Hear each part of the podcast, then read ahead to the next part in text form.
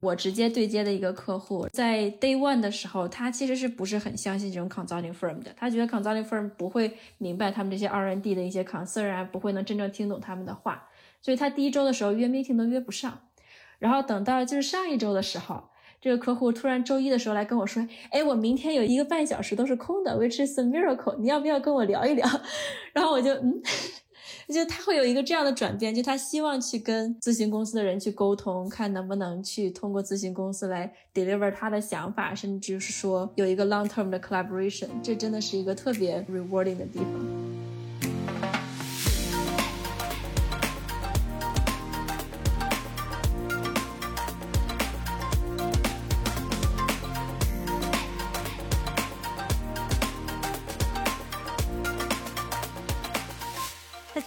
欢迎回到三言两语，我是主播 Emma，这是我们咨询顾问茶话会的第二期节目，也就是我们最 juicy 的一期，大家会聊一聊我们各自在项目上的体验。我们还是请到了之前的三位嘉宾安妮、康和 Henry，跟我们聊一聊他们入职以来做了哪些不同的项目，以及在项目当中都学到了哪些新知识、新技能，或者是他们有什么想吐槽的地方。那我们就废话不多说，现在开始吧。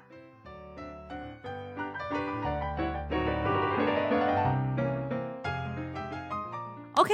为了让大家能够快速的了解我们都做了哪些项目，我觉得呢可以用一句话来总结一下你们做过的项目。那我们还是从安妮开始。OK，我觉得我们公司的项目呢，就每一个都完全的不一样。我就大概说一下我现在的项目。我现在的项目呢是一个软件公司，然后他们想要投资数字化医疗，然后他们这个公司曾经是一个产品导向型公司，然后现在想转型作为一个。Platform as a service 啊，或者是做成一个平台，哇，这个一听就好高端啊，仿佛都听懂了，但其实也好像仿佛没有听懂，但是没有，因为这个公这个项目太复杂了，一句话我只能 high level 到这个程度。Good good good，好的，Con。好，大家好啊，我入职以后做的项目主要都是集中于帮助医药企业去做一些 operational 的 work，比如说去优化他们的医药销售代表团队。啊，或者是去帮一个帮一些药去增去找一些新的增长点，对，主要做是这些内容。好高端，但是我好像听懂了，Yeah。然后 Harry，嗯，做过的项目其实都是呃一个大类，就是去看一下呃某一个新的治疗或者药物啊，在某一个地区的市场机遇是怎样的。哦，那至于为什么去研究这个呢？原因是在每个项目来说，原因是不一样的。有的可能是啊，客户的公司有一个啊产品在 pipeline，他想知道未来几年的收益是怎样的；也有可能是啊，这个客户的大药厂想要收购一个小的 startup，那个小的 startup 里面有一些 pipeline 的产品，他想啊想算一下这个预估一下这个 startup 的 NPV 是多少啊，然后看一下适不适合收购这个公司。嗯，能解释一下什么是 NPV 吗？啊，Net Present Value 就是就是说现在来讲，这个公司的价值是值多少钱的？嗯，一般做收购来说都是要看这个，就是想我们希望用最少的价钱买到最高的价值。嗯，对对对，Perfect。那我来讲讲我的项目吧。我的项目真的是完全高大上不起来，就简直是也是我又是来搞笑的。OK，之前如果听过我们节目的朋友就知道我做过一个采购的项目。然后我第二个项目，也就是现在的这个项目，我已经做了将近六个月了。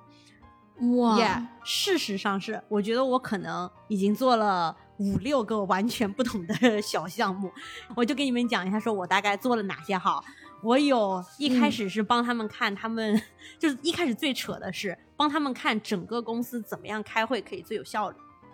大家记不记得我跟你们聊过，就是帮他们开会对吧？我一开始觉得这个太扯了，结果发现这个其实难到就是都无法解决的那种感觉，就是因为你其实要决定就是为什么会有这个类型的会出现，就是为什么会有一个会议的形式来解决某一个问题，然后你还要决定。呃，哪有哪些人要在哪些项目上，对吧？就是等等等等。OK，这个是一个会议效率的。然后呢，之后又做了一个叫做，其实是咨询方面非常经典的，也是 BCG 这家公司非常擅长的一种项目，就是叫做呃流程简化。流程简化及自动化这一类的，就是你去看这个公司里面大概有啊、哪些各种各样的流程。所谓一个流程的话，一个端到端流程，呃，举一个很简单的例子，这个你从采购一样东西，然后到把一个东西买过来，然后把这个钱付出去，这整个过程就是一个端到端的跟采购和付款有关的流程。对，或者是有一个对于药厂来讲无限大的端到端流程，就叫做 commercialization，就是把一个发现一个药物的 candidate，到最后把这个药物做到上市，FDA 通过，以及你最初的 launch。这个也是一个无比大的端到端流程，就比刚才我说的那个端到端流程要大得多。所以他们其实就是在我们就是看有哪些端到端流程，现在的流程特别复杂，而且有很多的那种就是人工的 manual touch points。在这种情况下，我们怎么尽量的去简化？这个是呃一段很长的一个项目。然后，然后之后呢，我又做了一段时间呢，就是这个 CEO 觉得我每天需要看一个数据的 dashboards。我要看哪一些 metrics 能够最好的 inform 我这个 business 现在以及未来会表现的怎么样？哎，这个有意思我就要去设计那个 dashboard 上面有哪些 metrics，然后怎么去看这个 R&D 的，不管是要看同时 performance，还要看 productivity，就意思就是指我既要看表现。我还要看这个表现所投入的相对的资源是多少，我是不是以最有效率的方式来达到某一个表现，就是这样子。还有就是比如说这个是 R&D 嘛，那还有比如说卖药的这个 matrix，还有这个就是比如说 supply chain 的 manufacturing 的这个制造的，还有供应链的 matrix 都有，就这种。然后呢，我现在做的这个呢，就又换了一个话题。我现在做的这个呢，是他们的这个卖药的整个 department。呃嗯，有很多的这个怨声载道，以及呢，这个卖药的 revenue 也并不是很好，呃，增长的速度没有他们的 peer 快。他们现在就是在研究为什么，为什么我们这几年的表表现不如人意，它根本的原因是什么？我们要怎么去解决？这也是我愿意留在这个项目上的原因，因为我觉得我个人的背景呢是非常偏 R N D 的嘛，就是我可能会知道一些前期 research 的东西。但是对于一个药是怎么卖掉的，我完全不知道，我也不知道一个药企里面卖药的不同的 department，他们是互相怎么合作的，为什么可能会出现一些摩擦呀之类的，或者是嗯，就是这个效益会不太好的原因。所以我觉得对这个 topic 我还是很感兴趣的，所以我就决定继续留在了这个项目上。嗯，所以讲了这么一大通，我其实已经 就把这个我大概有哪些项目呃来讲讲了一遍，对吧？我完全没有用一句话总结，自己打脸。OK，十句话总结。对，但是这个是我的项目。然后那下面的话，大家要不要具体讲一讲自己的项目，对吧？尤其是就是这个项目内容本身。给你带来了哪些就是新的知识方面的？就是因为我们上一集其实聊了很多技能点嘛，嗯、这些技能点可能在你不同的这个项目上都会有所体现，但是这个项目特定的项目会给你一些特定的知识，所以这个是我这一个阶段 我们想聊一聊的。那谁自告奋勇可以先讲一下？呃，我先来吧，不介意的话。其实我刚想补充就是 Emma 她。现在新项目要做的东西，我可能过去的八九个月都在做，哦、就是我做的就是这一块的东西。对，我们后面可以私聊。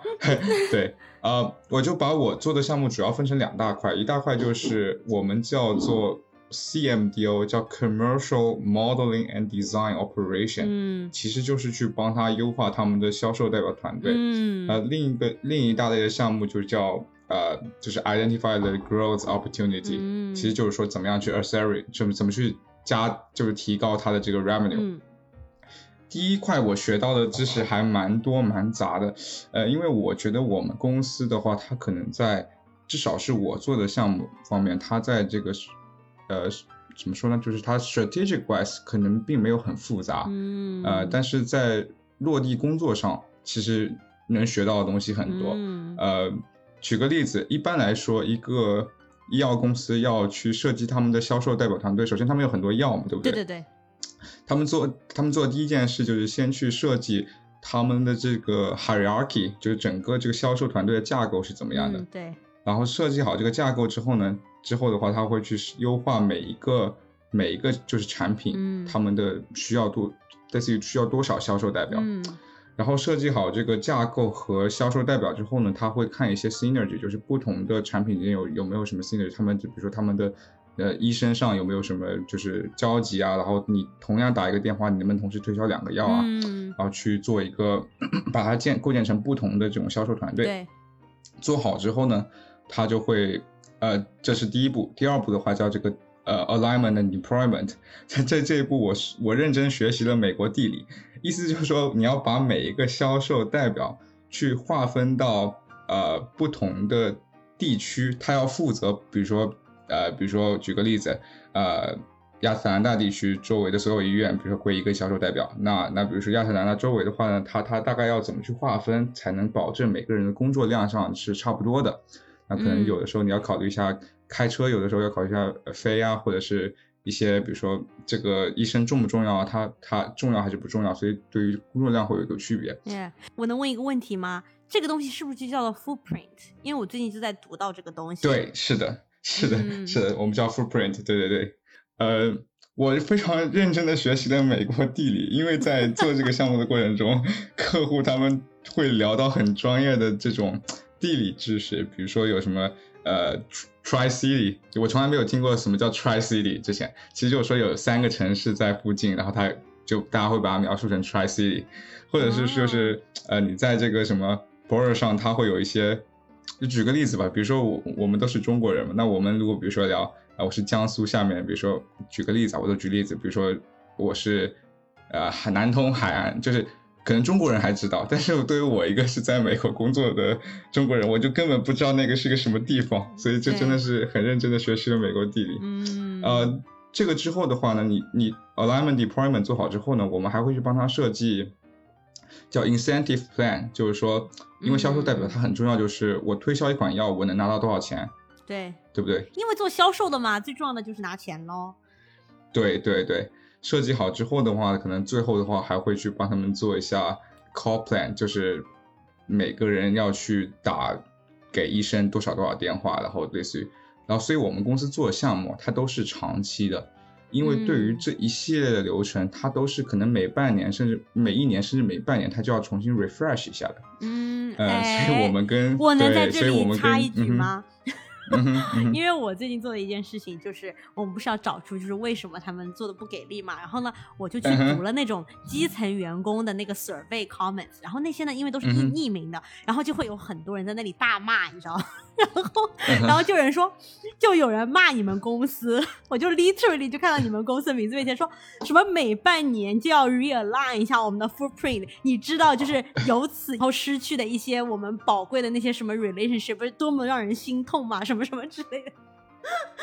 我当时读了就哇，这也太 juicy 了，这太劲爆了。Emma 刚刚讲到这个点，就是我接下来要讲的，所以完美的一个过渡。哦、p e r f e c t 就是就是这个 disruption，其实是我进入行之后感触最深的，就是基层员工的利益跟公司的利益，它有时候是冲突的。举个例子，比如说我跟我在这个 footprint，我跟这些就医生非常熟，对不对？我已经跟他有一个很 long term 的这种 collaboration，对不对？那其实会养成一个什么样的习惯呢？就是说这这个医生他呃这个销售代表他会为了自己的利益，他就每天都去找这个医生，这样他就可以躺在那就可以赚很多 incentive，呃，他就不会去、哦去开，比如说去开发，比如说新的药，或者去找新的医生来增加销量。因为 easy money 的话，肯定大家都喜欢的。呃，第二个的话就是公哦，就是他对于可能这个销售代表是好的，但是对于公司本身来说，他其实是想要去平衡一下大家的工作量，或者说是嗯能够保证到每每每个每个医生都能够被 cover 到，对不对？嗯那这个时候，可能在你的这个领域里，你已经有太多这样的医生，你其实都已经没有办法去，就是每个人都呃 touch 到了。那这个时候，可能就是需要去把你的一些工作量分给别人，这样可能嗯才会对于公司本身是更好。所以它其实这个矛盾点就去就就出现在了这里，就是这个呃 yeah, yeah disruption 本身其实有时候是不可避免的，因为公司的利益跟销售代表的利益它并不是一致的，有的时候。嗯，哇，学到了好多，mind blowing。嗯太强了。除此以外，我觉得还有一个很大的 take away，就是在这个呃，就是一个药物增长的一个项目里，我非常认真的学习到这个 driver 跟 lever 的区别。呃，跟大家简单的解释一下，就是我们有很多很多的数据，比如说我们全国可能不同的地方它都会有销量，对不对？那我们就看这些全国不同的地，就 locally 的话，它有比如说有很多 metrics，然后看哪一个 metrics 的话跟这个销量是正相关的，就相关程度越高，或者是从高到低做一个排序嘛，对对看能不能找到一些呃对正相关的一个 metrics。嗯呃，driver 的话，它指的是说就是导致了这件事情的原因。嗯呃呃，lever 的话其实是就是你可以去采取的 action。嗯，比如说，举个很简单的例子，driver access 它就是 driver，access 指的就是说你在这个区域的话，有一些医院它可能不让销售代表进，所以如果它不让你进的话，你在这个地方的 access 顾名思义就会比较低一点。嗯，那你可能对于别的地方它就会宽宽松一点，你的 access 就会高一点。那嗯 access 它就是一个 driver，因为它不是你公司能改变的东西，它是取决于医院本身的。嗯，嗯，但是这个，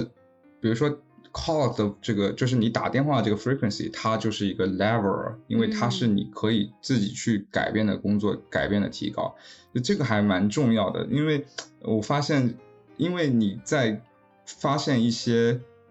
类似于 insight 的时候，你必须要考虑到，呃，什么事情你是可以去自己去 take action 的，那什么事情是它是客观存在的，你并不能去改变的。我觉得这个还是嗯学到了一个蛮蛮蛮重要的东西，之前并没有太考虑过这这些方面。嗯，你就相当于你在找这个 driver，或者是不管是叫 driver 还是 lever，就是当你找到一个正相关的点的时候，你给客户提出的一个建议必须是 actionable 的。对的，你必须要提出一个他们 actually 能去做一些事情的，对吧？对而不是哎，我告诉你，你应该提高你的 access，但其实 access is there's nothing they can change。对的，那你这个建议就是个屁建议。对的，而且会显得你很无知，对所以你先觉一定不能去做这件事情。就你你发跑了半天，发现哎这个东西好像很有意思，你跟他说你要这样做，人家白了你一眼，说你这个又做不了，你你这个咨询公司不专业。我花了那么多钱聘你，就跟我说这，我他说这我也知道好吗？对嗯 OK，那我觉得 Henry 应该是最听得懂刚才抗这个这个故事的，所以我觉得可能你的这个工作经历也会比较相关。要不要接下来你聊一聊？啊、其实呢，呃，我也并不能比比另外两位呃更能听得懂康说的这个话题，因为呃，怎么说呢，我们我做的这个项目和这个医药代表这个方向还是呃挺不一样的嗯。啊、所以我可以聊一下呃我从我之前做的项目中学到的一些东西嗯啊、我觉得其实呃其实一个大方面一个小点，大点主要就是说呃 cover 在一个这个市场机遇。在医药领域，尤其是新的一个治疗方法、新的药物，啊、是怎么去看它的这个市综合的市场机遇？嗯主要就是看它的 revenue 是怎样去看。那那个小点呢，就是啊、怎样通过一些大数据来分析的方法，来比如说看一下呃 medical claim data，去看一下能不能呃回答一些这个市场的一些问题。啊，那我们可以主要的来先看一下这个市场机遇，这个 revenue 是怎么来看的。嗯啊，其中可以看三点吧。第一点是呃 epidemiology，就是说这个疾病说白了有多少有多少病人在这个市场中，嗯对吧？其中这些病人中有多少病人是我们现在正在研发的这个药物能够救治的嗯啊，这是第一个点。那具体怎样来做呢？就是说白了就是读文献嗯啊，和我们 PhD 期间用的工具都是一样，呃，嗯 Google，good，Scholar、Pub PubMed。对那第二个点呢，呃，可能我新学到知识比较多，就是去看在这个新药还没有上市的时候，嗯去怎样得到一个大致的概念，就是大约有多少的医生能够愿意用你这个药，是的，对吧？或者是嗯在这些病人中有多少人在未来几年会用这个药？嗯那具体怎么看呢？呃，我们要先去了解一下当下对这种疾病的呃治疗是什么样子的。嗯那当下的这个疾病有一有哪些不足，有哪些需要改进的地方嗯啊、然后再看一下，呃，采访一下医生，像我之前说到的，嗯。啊、通过 primary research 给这些比较有名的这些在这个疾病领域的专家打电话嗯。啊、问他们，呃，对我们现在这个新药的这些性质、性能怎么看？啊、去通过这个访谈，我们可以有一个大致的了解，大约以后有未来市场上有多少百分之多少的病人会用这个药。嗯。那同时最后呢，我们再看一下，呃，整个市场上正在针对这种疾病正在研发的其他的药物嗯，都是什么样子，他们的进程是什么样子的，他们的药效是什么样子的，嗯，他们大约在几年之后可以问世，对吧？嗯，然后综合的分析下这些东西，我们就可以得到一个大体的这个新药的使用率是什么样的。OK，那最后的一点呢，我们还需要知道怎样定价。嗯，对，所以最后一点呢，就是市场的 market access and pricing。对对对，这个我觉得是我们呃不是特别熟悉的领域啊、但是我做的两个项目是牵扯到这个领域。呃，发现很有趣的一点是，这个美国市场和欧洲市场在 pricing 方面是非常不一样的。哦，说来听听。美对美国的话，我们可能有两个特点吧。第一个是，很我们的保险公司都是 private，大部分对对对吧？对，就是商业保险。嗯，商业保险和我觉得这个和世界上大部分的国家都不一样，对吧？哦，呃，也就是也就是说，在这个时候，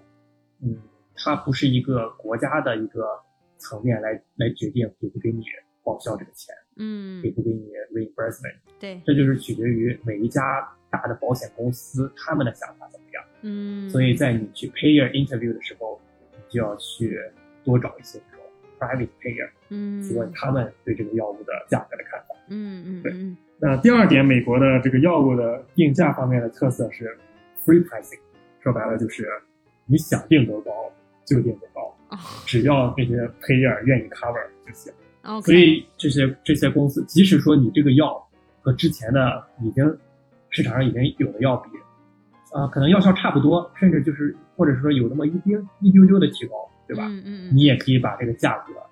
给定的更高或者高很多，嗯只要对，所以这个限这个上限，这个这对于药公司来说，他们怎么定这个价呢？他们肯定希望定的越高越好。嗯，那他们主要就是看这些 payer 他们的态度，定多高他们能接受，那这是美国的定价策略。是的，那对欧洲来说呢，就大家都是很保守。他们首先第一点，它没有大部分的欧洲国家，它都是整个国家的一个层面上来报销，就是相当于怎么说呢？就就是有点像 Medicare for All 那样子的，也跟国内的这种医保差不多嘛。对，有点像国内那种医保。对，嗯是的，是的，对，我觉得这个这个说法很到位。对，那具体每一个小国，每一个欧洲的国家呢，呃，比如说 EU five 就是五大五大国家吧，在欧洲的，他们有一些细微的差别。像呃英国来说是对于定价来说限制最大的，嗯，他看一个新药的话，他就会折合折算成它的价值。就比如说他们呃规定，你如果这个药能够延长病人的生命一年，那你这个药就可以多定，呃这个价格就可以加个几千刀，具体这个数目我就忘记了。嗯，对吧但是就是他们是纯是看你这个药给病人带来的这个价值，然后把它通过一个算法算成一个价钱。嗯，对哎，我这里补充一点，我之前有嗯听说过，就是在不同的国家有专门这种叫做一是相当于有点经济学家的那种一种角色，就是他会去算这个药它给病人带过来的价值，然后有有多少多少的病人，然后国家愿意从就相当于。从国家财政的角度来，愿意付多少的钱，在这样子的一个角度，然后去去和那个定价的呀，还有就是政府之前去你就是帮助他们这样子，会有这种工作。嗯对我听说过。对，对的，对的。呃，那第二类的话，就是说，比如说德国啊、法国这两个国家呢，相对英国来说，定价会更宽松一点。尤其是德国，德国可能说是欧洲国家里定价最宽松的，嗯，它有第一年的时间是 free pricing，嗯，但在之后的话就不是 free pricing 了。啊、那他们两个国家就是也是要看你的这个药物的效果，嗯，但是呢，他们不是把它转化成直接转化成病对病人来说的价值，嗯，而是和现有的这个 stand of care，就是现有的疗法来做比较。嗯嗯啊，然后看它比那个现有的疗法，如果说好一点，那就贵，就可以定价高一点；如果是差不多，那就定价只能是一样嗯，就这样。嗯。啊。那还有一些至于其他的一些小的欧洲国家呢，他们可能就没有很多的财力或者是人力来考虑这个事情。对对对，所以说呢，他们就会就用一个比较简单的策略，就是看跟着别的国家走，就这种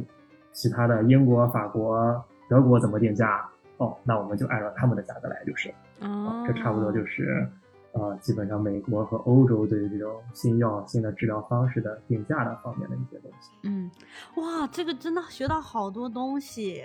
啊！我觉得这个这个节目，我这个私心完全达到了，而且超大大超出了我的预期，你知道吗？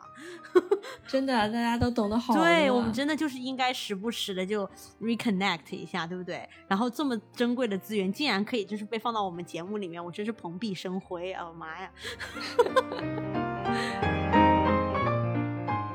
！OK，那接下来安妮，你来聊聊你的项目吧。其实我我暂时啊，先不打算聊就是具体的这种 industry knowledge，因为我这个 industry knowledge 更多的是软件啊、cloud 嗯 computing 这方面的，好像跟大家聊的都不太一样。然后我其实觉得我在项目中学到的更多的是一个一个 process。怎么说呢？我先说一下这个背景，就我这个项目的背景，在我们公司里是属于一大类项目、w h i c h is scale up new business。一般就是一个成熟的公司想要做一些呃整体上的转型，或者想要完全进入一个新的领域，然后这样的一个 business。所以我所经过的，在短短的七周之内，我所经过的一个过程，就是从整个的 client leadership 和我们公司的 leadership 只有一个 vision，然后把它转化成 strategy，再把它转化成一个非常 detail 有 milestone 的嗯 execution plan。实际上，这一个过程是我学到最多的，也是非常嗯 intense 的。就相当于说，我们每一周都在做不同的事情。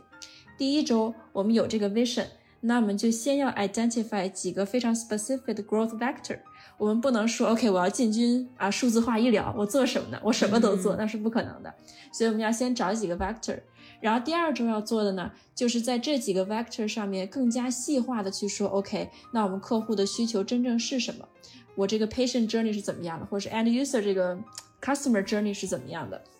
去了解他们的过程。然后等到第三周的时候呢，我们就要把这些所有的 requirement 整合在一起，去看如果我们要实现这样一个数字化嗯医疗的平台，那么我们的所有的 technical infrastructure、所有的 org structure、所有的 culture wise，啊，所有的 go to market strategy 要怎么样重新的去整合编排，就完全是一个 transformation 的过程。然后等到再下一周呢，我们就要考虑 resourcing 了，就是 OK，那我们现在有这样的 vision，有这样的 strategy plan，那么我们哪一个部分要花要投入多少钱？哪些是 feasible，哪些是 long term 不 feasible 的？Horizon one two three 一年、两年、三年分别要怎样计划？然后要给出整个这样一个 financial budget 的 plan 来。然后等到最后一周的时候呢，哎，好像不一定最后一周啊，大概其最后一周的时候，然后就会跟这些 C level 的人坐在一个屋子里说，OK，那我们现在要做投资决定了，啊、这几个 vector，然后他们 propose 出的这些产品，然后我们整个 technical re-infrastructure，那我们到底要投资哪些地方，在不同的六个月、呃十二个月、一年半的这样窗口之内，把这个新的嗯 business 嗯推行下去。所以真的是一个呃，就非常充满 uncertainty、非常 vague 的一个 vision，一直把它转化成一个 detailed execution plan 的这么一个过程，是我学到特别多的。就如果你现在跟我说我要 change the future of digital health，那我可能完全不知道怎么做。但是经过这个过程呢，我可能就慢慢的形成了一套自己的这样的方法论，我知道该怎么样去慢慢切入这个非常模糊的问题。这可能就是每一个这种大公司的 C level，他们想要进入一个新的 business 的时候，真的要做的这样一些事情，我都能切身的感受到他们的那种对对压力，对你知道吗？插插话一下，插话试一下。这个我感觉刚刚安妮说的每一步都能在我们公司展开成两个月的项目做，所以你们七个星期做的事情实在太多了。真的，我跟你讲，抗他们公司觉得就是那种就是榨干钱机器，对，但你们也能看到，就是这个 level 不一样，就是看他们更做的是真正去帮某一个部门去做一个非常实际的事情，我做这些 analysis 啊等等。然后我们这个就非常一个 strategy 的项目，就相当于是非常 high level，我先决定我的下一步往哪里走，然后具体怎么样走呢？那个 execution 的过程，再 detail 到，比如说我的这个。软件的 architecture 怎么样去做，那就是下一个阶段这个项目的一个 work stream 了。所以就是每一个阶段可能都是非常的不一样。这个阶段就是整个从一个 high level 的 vision，然后定义出一个 plan 和一个 budget，一个 financial budget。那我觉得你刚做完这个项目的这个阶段是一个相当于是一个最 high level 的一个阶段。对，对，嗯是的。然后等到后面，其实已经开始慢慢的变细了，因为随着我们往下推进，大家就越来越有一个 clear picture。OK，那我们下一步要针对哪几个 customer segment？然后我下一步这个产品要怎么转型？当有了这个嗯 vision 以后呢，慢慢的一些 details 就开始出现了。所以其实是个挺有意思的嗯过程。对，我觉得你继续跟进这个项目还是蛮好的，就是这样，你就可以既从最 high level 的那些东西，呃，体验一下，然后再把一些细节怎样去实践也给给对。是的，是的，我也嗯觉得。然后还有一个 fun fact 我特别想聊一下，就是我嗯上周刚参加完这个整个 C level 做 decision making 的这个大会，但这个会持续了四个小时，然后大家就是对着每一个 vect growth vector 提出的，比如说十个 initiative，然后去做这个嗯投资分配，这个 investment allocation。嗯嗯然后这个时候，我们在这个大会之前呢，我们公司我们的小 team 里面也做了一个 test run，我们让每一个这个咨询顾问，然后包括 partner，包括项目经理都去做自己的投资 decision，同时说自己的 rationale，看看是什么样的。然后我们就发现，其实公司怎么做这个投资决定，无非就这么两种大的趋势。首先，第一个，你是做 peanut butter，相当于是说我每一个都投一点儿，我先做一个 pilot test，我试试看看哪个能 drive grow，我再去。哎，等一下，跟大家解释一下什么叫 peanut butter。毕竟不是那么多人英语就像安妮那么好，它意思就是指，比如说你有一片面包，然后你上面要抹这个花生酱嘛，那花生酱就是要把它抹平，然后抹均匀，所以相当于是拿这个比喻来说，就是相当于雨露均沾，就这个意思。嗯，对，雨露均沾，一碗水端平是这样的。对，然后，然后 versus 我就从一开始就选择一个 focus，选择我现在觉得最 promising 的，然后去 all in 这种感觉。嗯对，然后第二种决策的方式呢，就特别依赖于这种企业文化。然后有的企业呢就非常的 R&D 导向性，有的企业就非常的 go to market 导向性。然后比如说 R&D 呢导向型的公司就可能说，OK，那我前期我先把这个技术打扎实，我想做一个平台，那我这个平台的 architecture 一定要 clean，一定要特别有 scalability，然后我再去向市场上猛推。另外一种那个公司的 culture 呢，可能就是说，哎呀，先不管这么多，我先卖，我先把我这个最基本的这个 solution，或者是现在有的，不管它多么难用，我先给它卖出去，先打入市场，然后我再一点一点去提高我的这个 R N D 然后我就发现这个这个客户呢，他其实更是一个 R N D 导向的，然后就是我们的那个 C level 那个人在那个会上经常都是 Why go to market？How many people do you need? Why do you need so many sales force？然后就是说，我们投 R&D，我们这个 scalability 和 security 一定要保证，high performance is the key。你就会发现每一个公司的风格跟他最后做出的决策真的非常的对对的相关。我可以在这里补充一下下，就是你就讲到这个 execution，就当你已经制定了你的这个战略，然后你就会发现就会有超多的这个 initiative 嘛，对吧？对，就他们要做的事情很多，然后我们其中项目的一部分就是帮他们把它 放在一个表格里面，就是你有这么多啊 initiative，、他们的紧急性 urgency 以及他们的价值、嗯叫做 value at stake 有多高？value at stake 就是如果你这件事情没做好的话，你会损失多少钱？或者是如果你这件事情做得很好，你可以额外挣多少钱？就是相当于两一个象限，然后就把这些 initiative 全部放在上面，就帮助他们更清晰的去看哪些东西是我现在一定要做，而且还特别值钱的事情，然后就是把更多的精力放在那个上面，而不是每一次开会都花很多很多的时间把每一件 initiative 都聊一遍。嗯对，exactly，我觉得这个是非常有用的 tool。就是我们这个项目上有一个 cross-cutting 的 work stream，就是整合大家所有内容的这个 work stream，是一个 MBA 来 take on 的。然后他所要做的主要的事情呢，就是 OK，我所有每个人他所带的这个客户群。提供过来这些 initiatives，然后他会把它弄到一个大的 master Excel 表格里面，然后做成一个 toggle model，、就是说里面会有一些 inter 那个不同 initiative 之间的 interdependency 呀、然后每个 initiative 大概能有多少 cost，能 drive 多少 revenue，然后这个 toggle model 就是说，如果我的这个 C level say yes or no to 这个 initiative，它会产生对后面的这些 cost，其他 initiative，然后以及 revenue projection 产生什么样的后果。我觉得这个 model 真的是天呐，这 model 太难了吧！太难了，我这我完全做不到，他真的做到一。听就是我不不会做的那种东西。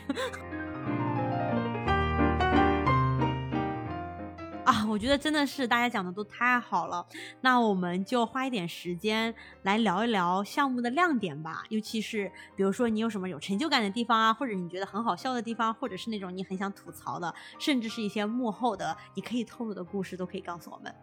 那既然安妮刚才刚刚聊过，我们就让安妮继续。好呀，好呀，我其实觉得这个项目对我来说最 rewarding，就是让我最有成就感的地方，就是看到客户的一个转变和成长吧。因为其嗯实你作为一个咨询顾问，很大的一个呃一个 make impact 的方式就是。呃，让客户能 buy in 你的 recommendation，甚至是让嗯。客户能真正的去相信他们做这件事情是非常有价值、有意义的。嗯然后，尤其是你面对的可能是三四十个客户的时候，很大的一个体现就是这个公司一开始是一个产品导向型的公司，就是实际上我们面对的客户可能每一个 group 都是不同产品下面的呃大的 owner 啊、大的 VP 这种，然后嗯。在在一周一周的这样的一个过程下来，你就会发现，真的是让所有这些产品的这些大的 VP、大的 owner 们可以再想一件事了。可以再想一件事，就是我们怎么样把这个平台做好，怎么样转型成为一个 one firm 一个 company，而不是说 multiple products。嗯就是一个很很简单的例子，就是说我们这个公司可能曾经是，嗯，Word、PPT、Excel，我们真正能凝聚在一起做成一个 Microsoft Office，就是这种感觉。嗯，这个其实是最 rewarding 的地方。然后我们的项目经理也去收集了，就是 client 对我们的一些 testimony 嘛。然后在在我这边，他我直接对接的一个客户，就是这个客户在 day one 的时候，他其实是不是很相信这种 consulting firm 的？他觉得 consulting firm 嗯不会明白他们这些 R&D 的一些 concern 啊，不会能真正听懂他们的话，所以他第一周的时候约 meeting 都约不上。然后等到就是上一周的时候，这个客户突然周一的时候来跟我说：“哎，我明天有一个一个半小时都是空的，which is a miracle，你要不要跟我聊一聊？”嗯 然后我就嗯，就他会有一个这样的转变，就他希望去跟咨询公司的人去沟通，看能不能去通过咨询公司来 deliver 他的想法，甚至是嗯说对的，有一个 long term 的 collaboration，这真的是一个特别让你觉得 rewarding 的地方。对，这我觉得可以补充的，其实就是我自己虽然还没有实践，但是我听说的，嗯，一个非常好的 practice，就是你觉得你的工作可以怎么让这个 client 这个人可以升职，这样让他想要做的事情可以做到，那就是你们之间这个可以建立一个合作的基础。嗯，是的，对，因为当其他所有的人都在跟这个 consultant 关系很好，然后只有你一个人就是不跟这个 consultant 关系好的时候，那可能你的 意见已经被听不见了，然后别人是升职，你可能就留在你原来的位置，甚至是被调走了，那这样子也是很可怕的，对吧？所以就是客户自己也是有点儿就会会是长点儿心的，对，对，其实是这样的，就是不是所有的客户他自己都是一个非常 effective communicator。就比如说我直接对接那个客户，他就不是，你就会发现他跟你 meeting 的时候，他就一直在 keep rambling，他就在说杂七杂八，前一分钟在说这个，后一分钟在说那个，就是他每次去跟可能 leadership 去 present 的时候，大家都 get 不到他的点。但是这个时候，你还包括我的项目经理，就我们能帮助他做到的就是，OK，我们去做你的这个 messenger，我们去把你要说的事情 translate 出来一个非常 structured、非常 clear 的 point。然后在这个.在帮他做这个 transition 的过程当中，你也就会发现什么叫 coach 一个 client 呢？就是当他前两周在做 presentation 的时候，我们都能明显感觉到，哇，他怎么会变得这么 structured？怎么会 deliver 的这么嗯清晰？就他自己也会有一个转变，这个非常的 impressive。嗯 OK，康，你要不要聊聊你的项目亮点？好，我觉得安妮这个亮点太亮了，我都不好意思说了。灯泡，那我就说说吐槽吧。那那有人说亮点，那也有人说吐槽，对吧？呃，我碰到过很难搞的客户，很难搞的客户指的是，首先这个客户很聪明，但是呢，这个客户有非常强烈的个人意见，呃，就有点按中文话说，就是有点一根筋，嗯嗯，就是你如果不说服他的话，你很难说服他，你必须要把他想做的东西展现给他，之后他自己想通了才行。我就做给你看，让你看看这有多么不合理。对，就必须要做到这一步才行。就是你跟他说是没有用的，嗯你一定要呃 give him what he wants，然后看到数据之后，嗯他才会说哦，OK，好像我呃，那我们再试试别的方法，这样的感觉。所以呢，嗯，我当时在做这个项目的时候，我我记得我有在群里吐槽，就是因为当时我的经理他突然就离职了。呃，我们之前的、我们之嗯前的这个项目的话，我们经理是跟这个客户是一个长期的，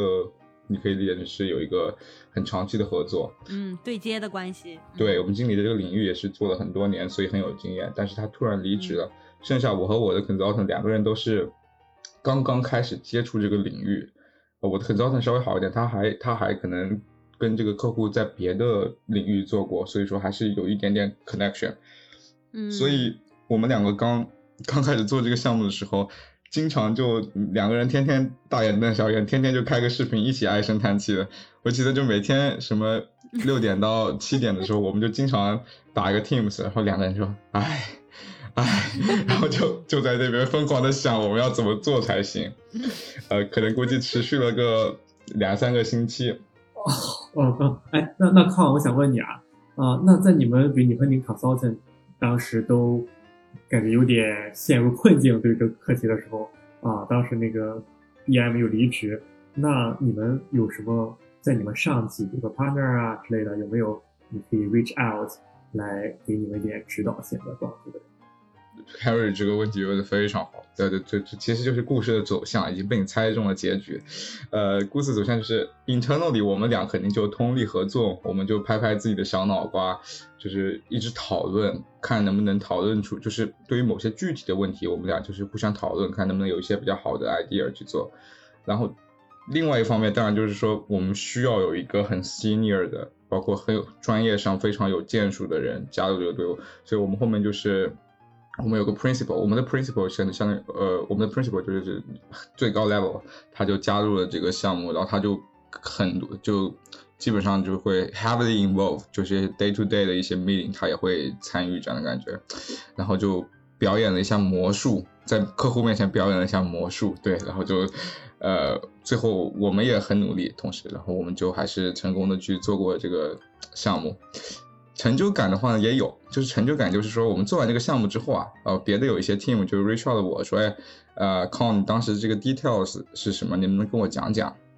我跟他们讲完，他们都说哇，你们这项目也太难了吧！我说对，我们就是这么厉害的，我们就是这么牛逼，你 看就就把这个做出来了，对对。所以其实回头看的时候还就还是蛮有成就感的，虽然当时真的很很痛苦，就心力交瘁，有点这样的感觉，对。哦，我觉得 Account 和 Annie 啊，这个讲的都很好。一个人是讲了自己的项目亮点，一个人也讲了一下自己吐槽的日子。嗯啊、那我觉得，嗯、那我要不然讲一下我从我这些项目中啊、学到的一些在我以前没有意识到的事情。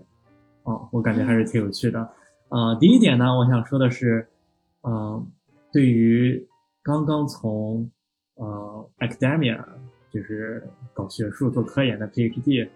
这个方向转到 consulting 的人来说，呃，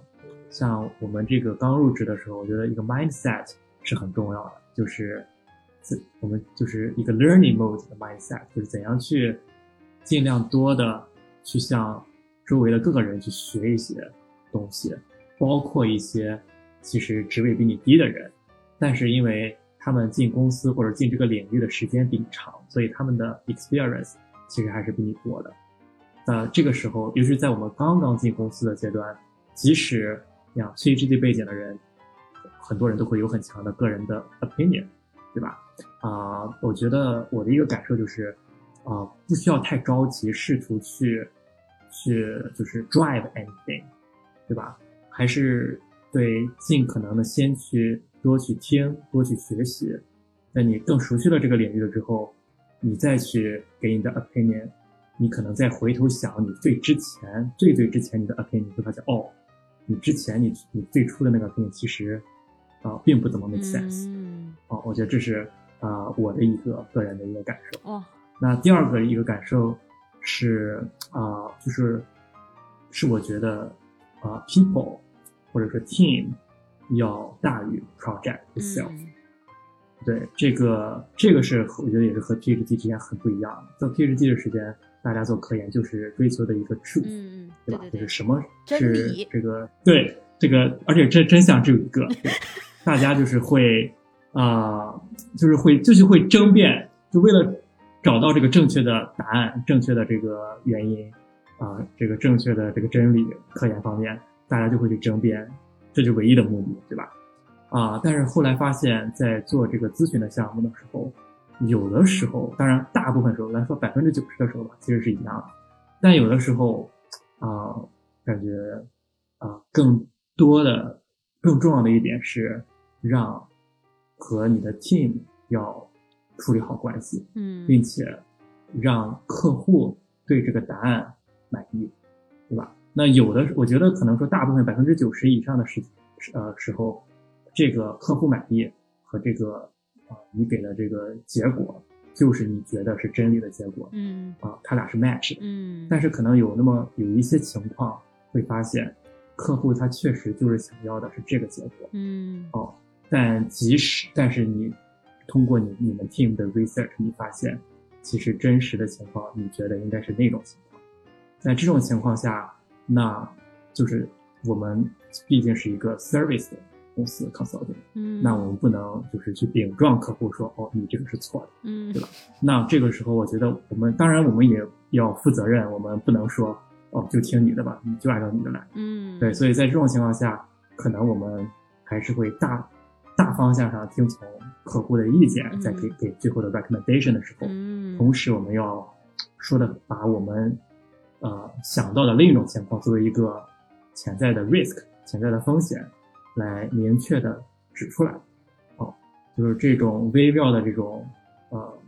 people relationship，就就 people 的重要性，我觉得在 consulting 里面是特别重要的。嗯，对的，哦我 echo 一下，echo 一下 Henry Henry 说的，Henry 刚刚说的那个点，我觉得特别特别的有感触。就是入职八九个月最大的一个感受，就是你怎么样去平衡带给客户 value 和 make them happy。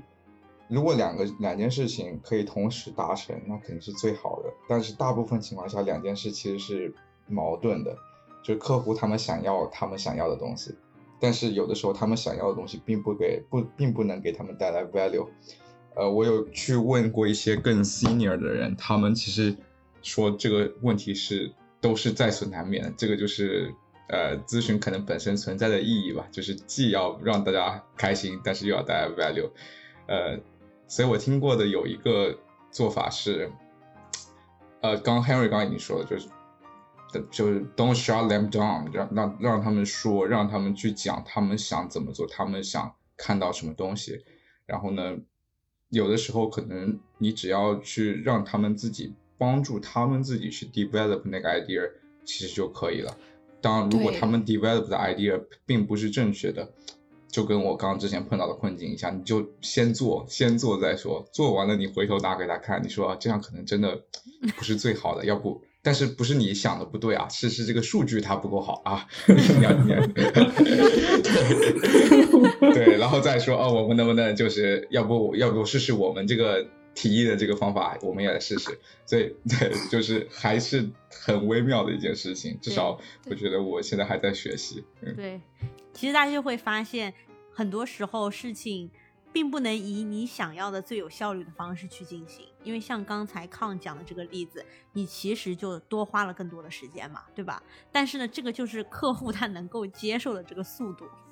我也我也特别想 echo 这一点啊，因为这个其实就是跟我以前就是理解的说咨询顾问要怎么去 deliver 自己的 recommendation 不太一样。就是以前我可能想就是啊，我们 provide recommendation 嘛，OK，we、should do blah blah blah。但是实际上大家一直在就咨询行业里面强调的一个概念叫 lead by influence，就是他是说你不是要去告诉你的客户你应该做什么，而是去